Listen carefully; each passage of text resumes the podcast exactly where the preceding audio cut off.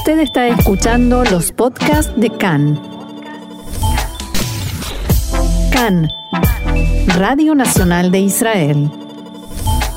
Continuamos aquí en CAN en español en este día de Pesaj y vamos a hacer una pequeña pausa de la política, de lo que por supuesto venimos hablando con todo lo que ha dejado las elecciones, el conteo de los votos, las futuras coaliciones que pueden llegar a formarse o no, la posibilidad de quintas elecciones que no dejan de estar latentes.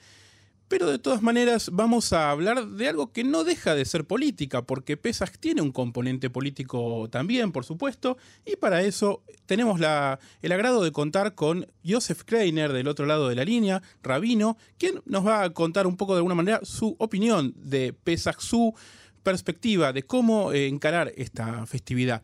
Eh, Joseph Kreiner, muchas gracias por estar con nosotros. ¿Qué tal? ¿Cómo están? Muchas gracias. Muy bien, y Sameach. Quiero preguntarle entonces el concepto de libertad. ¿Cómo, de alguna manera, es la primera vez que, en Pesaj es la primera vez que los judíos añoran eso, pero nunca dejó de estar latente, es tal vez la festividad más representativa, porque tiene de alguna manera un poco de todo. ¿Cómo, cómo impacta esto en toda la historia del judaísmo de alguna manera? Bueno, la verdad que esta es una eh, celebración donde recordamos eh, no solamente la libertad, sino en realidad el proceso interno del pueblo que nos llevó a la libertad, las dudas, los problemas, eh, las eh, em, eh, la, negación de, salir también. hay un midrash muy interesante de nuestros sabios que dice sobre el versículo de la salida de, de, Egipto, la Torah dice, Vejamushim Yatsubne Israel, los eh, eh, hijos de Israel o los israelitas salieron pertrechados, usa la palabra Hamushim, que en hebreo, por un lado quiere decir pertrechado, es decir, con todo lo que necesitamos, pero por otro lado, también eh, se refiere o, suena como quinteados, en un quinto. Hamush también quiere decir quinto. Entonces, eh, el Midrash dice que en realidad un quinto de la población, o sea, uno de cada cinco, sí. no un quinto de la población, perdón, uno de cada cinco son los que salieron. Claro. Hamushim es uno de cada cinco. Es decir, que también nuestros sabios nos transmiten que había, había mucha negativa. Claro. Eh, no, no, es, no es fácil salir a la libertad, ganar la libertad y continuar con la libertad porque el pueblo judío de alguna manera o el pueblo de los hijos de Israel no estaban tan incómodos en Egipto de alguna manera, o sea, tenían algunas cuestiones resueltas. Eh, ahí, em, como siempre, hay, hay, hay, más de un eh, más de un estadio, más de una eh, más de una capa social. Eh, había algunos que estaban bien acomodados, había la mayoría, por supuesto, que que no. Pero lo que sí existía era un acostumbramiento. Claro. Eh, yo siempre comparo la esclavitud de Egipto no con la esclavitud eh, que vemos tradicionalmente de personas, así como nos la presentan, por ejemplo, en las películas de Hollywood, claro. látigos. Yo la, veo más bien como era la situación de los judíos, por ejemplo, en la época de la Unión Soviética, en donde había una supuesta libertad interna. Uno tenía el derecho de hacer aquello que el gobierno le decía. Exactamente, sí, sí, sí. Eh, eh, o sea, puedo, puedo elegir, eh, elegir libremente la profesión que el gobierno me dice que tengo que elegir. tengo que hacer exactamente, tengo que vivir en los lugares en donde el gobierno me dice, tengo que, o sea, había una, una represión en donde la gente se termina acostumbrando en última instancia. Y esto es lo que pasaba en, en el pueblo de Israel en Egipto. Ahora, de alguna manera también eh, lo que Moshe promete es eh, que termina siendo más, porque en lugar de 40 días terminan siendo 40 años, pero promete un camino difícil, promete libertad, promete emancipación, promete autodeterminación, promete que nadie nos diga qué tenemos que hacer de alguna manera, eh, pero no, pero, pero al mismo tiempo garantiza que no iba a ser un, un transcurso fácil lo que seguía. Eh, sí, Moshe en realidad no, no habla ni de la facilidad ni de la dificultad. Eh, y tampoco habla de la libertad, dicho sea de paso. Bien. Eh, Interesante. Sí, Moshe va enviado por Dios a cumplir una misión, que es sacar al pueblo de, de, esa situación de esclavitud, una situación que en realidad o sea, ambas situaciones, la esclavitud le fue impuesta al pueblo y la salida de la esclavitud le fue impuesta al pueblo. O sea, nadie les preguntó si quieren hacerlo, si no quieren hacerlo. el discurso oficial hasta ese entonces de Moshe era quiero que nos permitas, Faraón, salir para adorar a Dios en la montaña de Dios. Claro. no decía en ningún momento que nos vamos a ir. Claro esto fue parte del, eh, digamos, era el plan original, pero fue parte de lo que poco a poco se fue, eh, se fue desarrollando en el espíritu del pueblo. Es decir, que de alguna manera Moshe tampoco terminaba de saber cuál era el plan, tampoco sabía, de alguna manera, eh, Dios le fue dando nuevas pistas o nuevos, nuevas posibilidades a medida que se fue siendo camino. Moshe sí sabía ah cuál era el plan general, o sea, salido de Egipto. Eh, la entrega de la Torah, por ejemplo, Moshe no lo sabía, por lo menos al principio, eh, exactamente el camino por el cual iban a ir no lo sabía, sabía hacia dónde tenía que llevar al pueblo, sabía que su misión era sacar al pueblo y eh, reconducirlo a la, a la tierra de sus antepasados. Ahora, por dónde, cómo, cuáles son las vicisitudes y demás, esto, esto no lo sabía. Y otra de las cosas que no sabía Moshe y que tampoco sabía el pueblo es eh, cómo se iba a dar el proceso mismo en Egipto.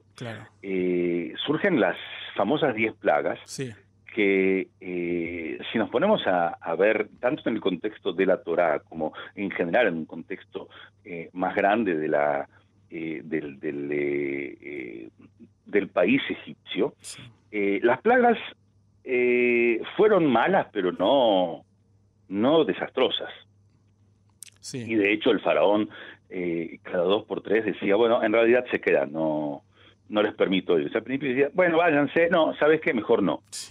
Eh, permanentemente así, incluso en la última de las plagas, que fue la más terrible, que fue la muerte de los primogénitos, eh, el pueblo se fue y el faraón después después se arrepintió y, los quiso volver a traer. Claro, los, fue, los va a buscar hasta el Mar Rojo. Claro, entonces, eh, eh, ¿por qué? El porqué de las plagas. El porqué de las plagas es en realidad para darle al pueblo de Israel fuerza interna. Para saber que eh, Dios está con ellos en contra de las fuerzas internas de Egipto, porque cada una de las plagas, de hecho, tocaba o hería alguna de las fortalezas especiales de Egipto, de las fortalezas que desde afuera se le adjudicaban a Egipto. Entonces, eh, cada una de las plagas lo que hacía era reforzar el espíritu del pueblo de Israel para tomar en sus manos la libertad, porque al principio realmente no querían tomar en sus manos la libertad, porque vamos a salir, ¿para qué? ¿Hacia qué? Claro. Hoy por hoy se usa mucho la metáfora de la libertad pensando en las restricciones que vivimos en los últimos meses, el último año en verdad, y que de a poco coincide de alguna manera con Pesas, que va a ser, este Pesas va a ser el primer hack tal vez eh, que vivimos ya con la luz hacia el otro lado, ¿no? Ya viendo más cerca el horizonte de volver a la normalidad, por lo menos aquí en Israel. Eh, ¿Aplica de alguna manera esta metáfora o, tenemos que decir, no, no, es lo mismo la libertad a la que accedimos como hijos de Israel en ese momento que ahora en donde estamos atravesando una situación global eh, de la cual en realidad, digamos, tampoco es que es tan, tan tan eh, definitoria.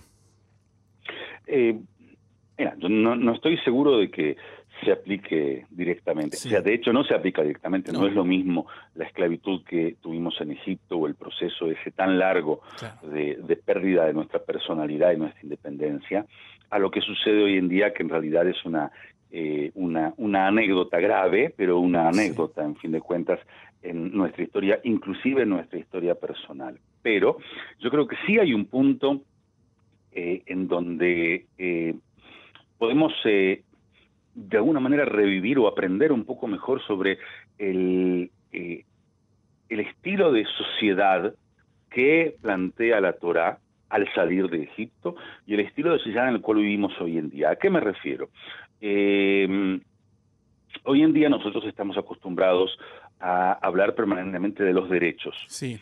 Eh, todos nosotros tenemos derechos y toda esta situación de, por un lado, la, eh, el encierro por la pandemia, las limitaciones por la pandemia, la vacunación sí o no, las consecuencias de quien está vacunado o no, o sea, quién puede salir, quién puede no, quién puede entrar en tal lugar, quién, quién no puede, eh, todas estas cosas tocan, desde nuestra perspectiva de hoy en día, a nuestros derechos. Eh, viola nuestro derecho, no viola nuestro derecho de, de, salir de trabajar, de, de eh, recorrer los lugares, etcétera, etcétera.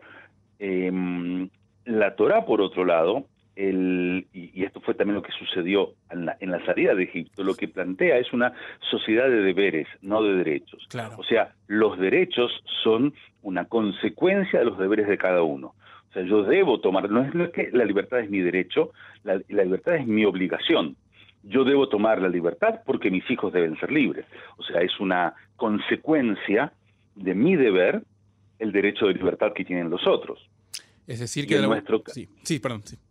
Y en nuestro caso hoy en día, eh, yo creo que se trata de lo mismo. O sea, la pregunta es, ¿yo tengo derecho a eh, moverme libremente o tengo el deber de eh, buscar todas las formas para no estar enfermo hasta donde yo puedo y no contagiar a otros? Claro. Es decir, que hay una enseñanza directa eh, no de la manera lineal en la que a veces lo vemos, de que estamos perdiendo libertades, sino al contrario, que eh, colectivamente tenemos que cumplir con ciertas responsabilidades para volver a acceder a esa libertad, que es una consecuencia. Exacto. O sea, el, el deber hacer es en realidad lo que nos permite crear el lugar del derecho en el otro. O sea, yo debo hacer, por lo tanto, con esto le otorgo derecho a mi prójimo, no es mi derecho propio.